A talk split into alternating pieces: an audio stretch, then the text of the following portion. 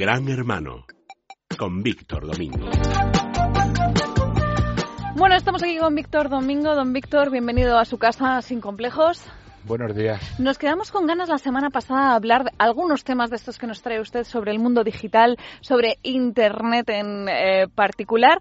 Eh, teníamos eh, pendientes hablar de la ley de propiedad intelectual que se, bueno, que se aprobó en el Congreso de los Diputados y que está suscitando bastante polémica, si no me equivoco. Pues está suscitando polémica dentro de España, porque antes se podía decir dentro y fuera de la red, pero no, dentro de España y sobre todo fuera de España porque está todo el mundo muy sorprendido por esta ley, ¿no? Una ley en la que efectivamente se ponen y se, se, institucionalizan dos cánones, el canon digital que va a, cuenta de los presupuestos generales del Estado y lo que eh, está llamando muchísimo la atención que es el, el denominado canon AEDE o la o tasa Google, de las dos formas se la está denominando tanto dentro como fuera de España, en la que se obliga a los agregadores, a los buscadores, no solamente a Google, aunque Google se ha quedado un poco con... Con, el nombre, ¿no? El sobrenombre tasa Google. Efectivamente. Y, y ahí está habiendo, pues sería una polémica importante porque, claro, esto todo el mundo se lo está tomando como un bofetón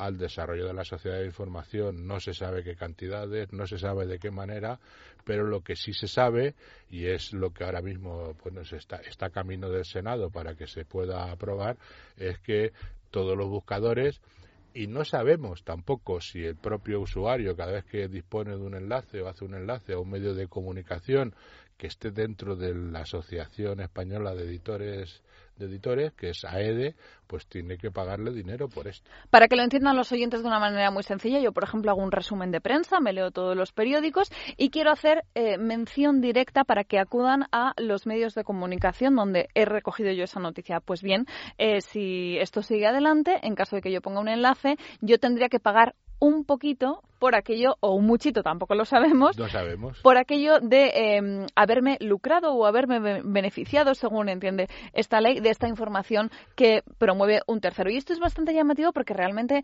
eh, Internet es la cultura de la libertad y la cultura de, bueno, el bien común, ¿no? Bueno, pues yo pongo un dos ejemplos concretos. Uno, si lo, cualquier oyente quiere saber que, cómo, cómo funcionaría esto, vaya que vaya a un sitio que se llama News google.es y ahí verá el resumen de noticias, más que de noticias es de titulares. Un agrupador de, noticias, ¿no? Como Entonces, un resumen. El usuario, los usuarios vamos ahí a, leer las noticias y la noticia de la semana pues está ahí destacada y en función de los medios. Ahí no se leen las noticias, se leen los titulares. Y el que quiera saber, el usuario que quiera saber cualquier cosa de esas noticias va al medio al medio que, que, la, contiene. y, eh, y Google tendría que pagar por hacer este servicio. Uh, otro ejemplo, eh, Libertad Digital, por poner un ejemplo también concreto, que no está dentro de AEDE, pues eh, le viene estupendamente que sus noticias sean reflejadas en Google y cualquier usuario de cualquier medio de comunicación que lo, sobre lo que tiene interés es sobre la noticia, pues va a ir a, Libertad Digital o al país o al mundo y, el, y, elegirá efectivamente el usuario.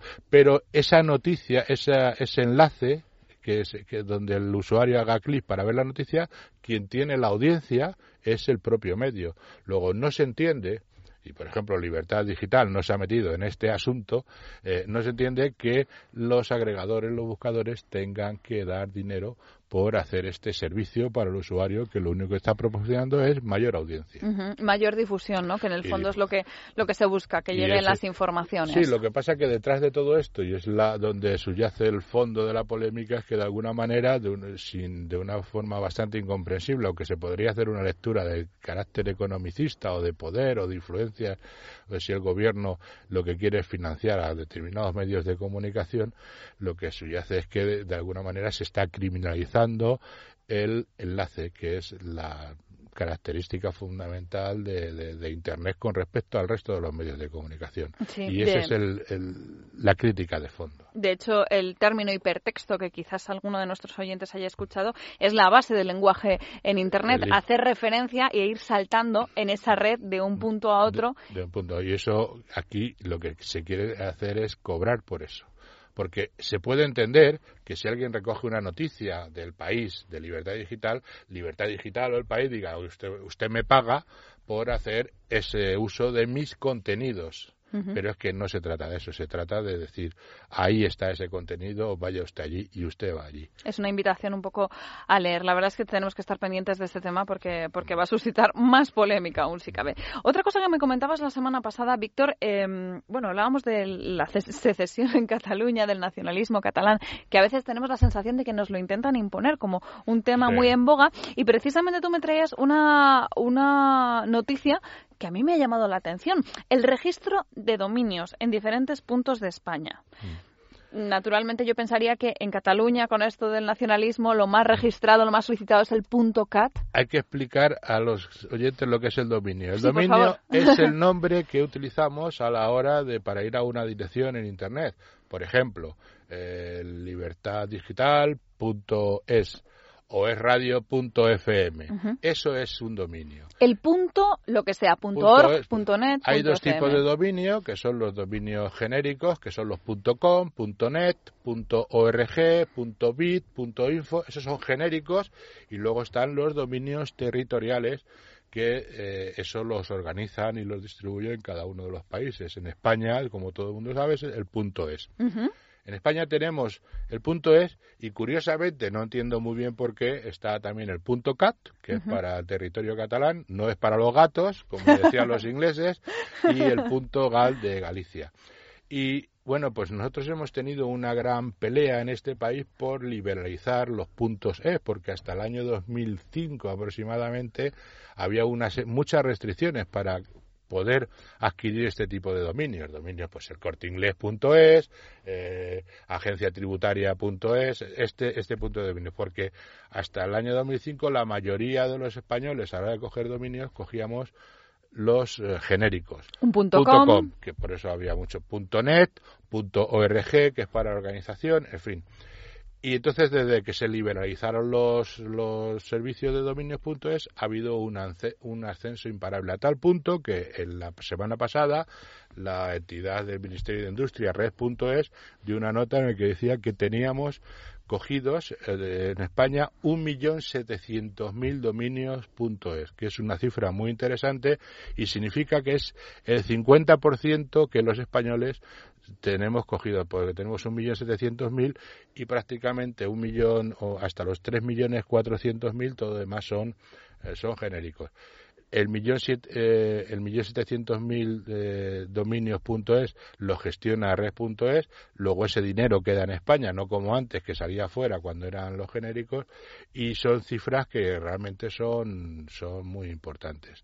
Con lo que hablábamos de, del punto CAD, por ejemplo, pues hay unos 40.000 dominios. O sea que no se solicitan tanto como esperarían los nacionalistas, ¿no? Bueno, eh, eh, entre 1.700.000 y 40.000 dominios yo creo que la diferencia es sustancial. Y además hay que tener en cuenta una cosa, que de esos 1.700.000, 1.400.000 se cogen desde dentro de España, incluido Cataluña, que es la segunda comunidad autónoma que más dominios eh, está cogiendo punto es, o sea, mientras que hay 40.000 dominios puntual, la, la, la, en, desde Cataluña se han cogido cerca de 400.000, 10 veces más dominios.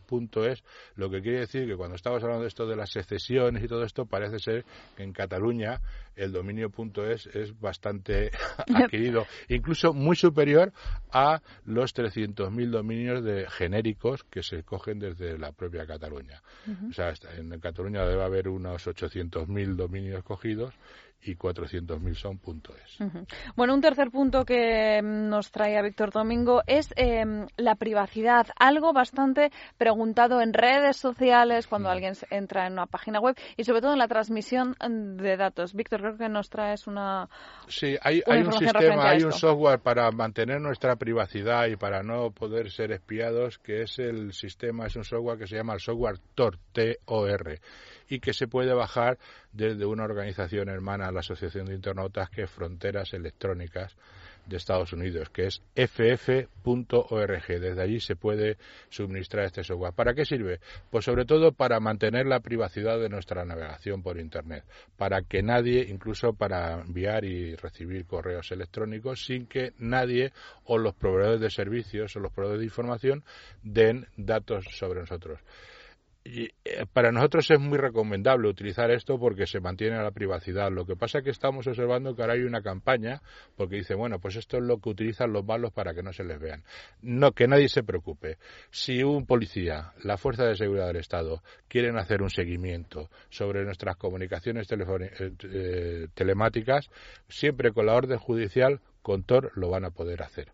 O sea, que lo, Pese a que tenga esta privacidad. Pero esta privacidad es para que no lo pueda coger un tercero eh, sin esa orden judicial, ¿no? Por así decirlo. Incluido nuestro Google o nuestro Facebook o quien sea. Porque sí que saben los usuarios que muchas veces se hacen con ciertos datos para hacer estudios de comunicación u otras muchas cosas que no sabemos. Ahora, mismo, si no tenemos ningún sistema de cifrado o de control de nuestra privacidad, nosotros estamos andando por Internet como cuando mandamos postales. Cuando se manda una carta, llevamos el, el sobre, va con su sello y eso nadie lo puede mirar. Cuando mandas una, una, una postal, lo puede leer todo el mundo, desde el cartero hasta... hasta el portero que recibe la carta, quien sea. Lo tenemos así abierto y en el fondo quizás tenemos que andar con un poquito de cuidado en Internet. Pues don Víctor, ¿nos repite la página web por si acaso no lo han tomado los... ff.org, que es la Fundación Fronteras Electrónicas de Estados Unidos que se dedica pues a preservar la la privacidad de los usuarios. O más fácil aún, en la Asociación de Internautas de la que es presidente don Víctor Domingo, ahí pueden encontrar el enlace porque ya, como nos decía, son páginas hermanas. Y de, y de todas estas noticias que hemos hablado, seguro que tienen ahí amplia información. Repetimos la dirección, www.internautas.org. Que es un genérico. Ve como todo está relacionado. Don Víctor, muchísimas gracias por habernos traído esta información del mundo digital y hasta la próxima. Gracias a ti.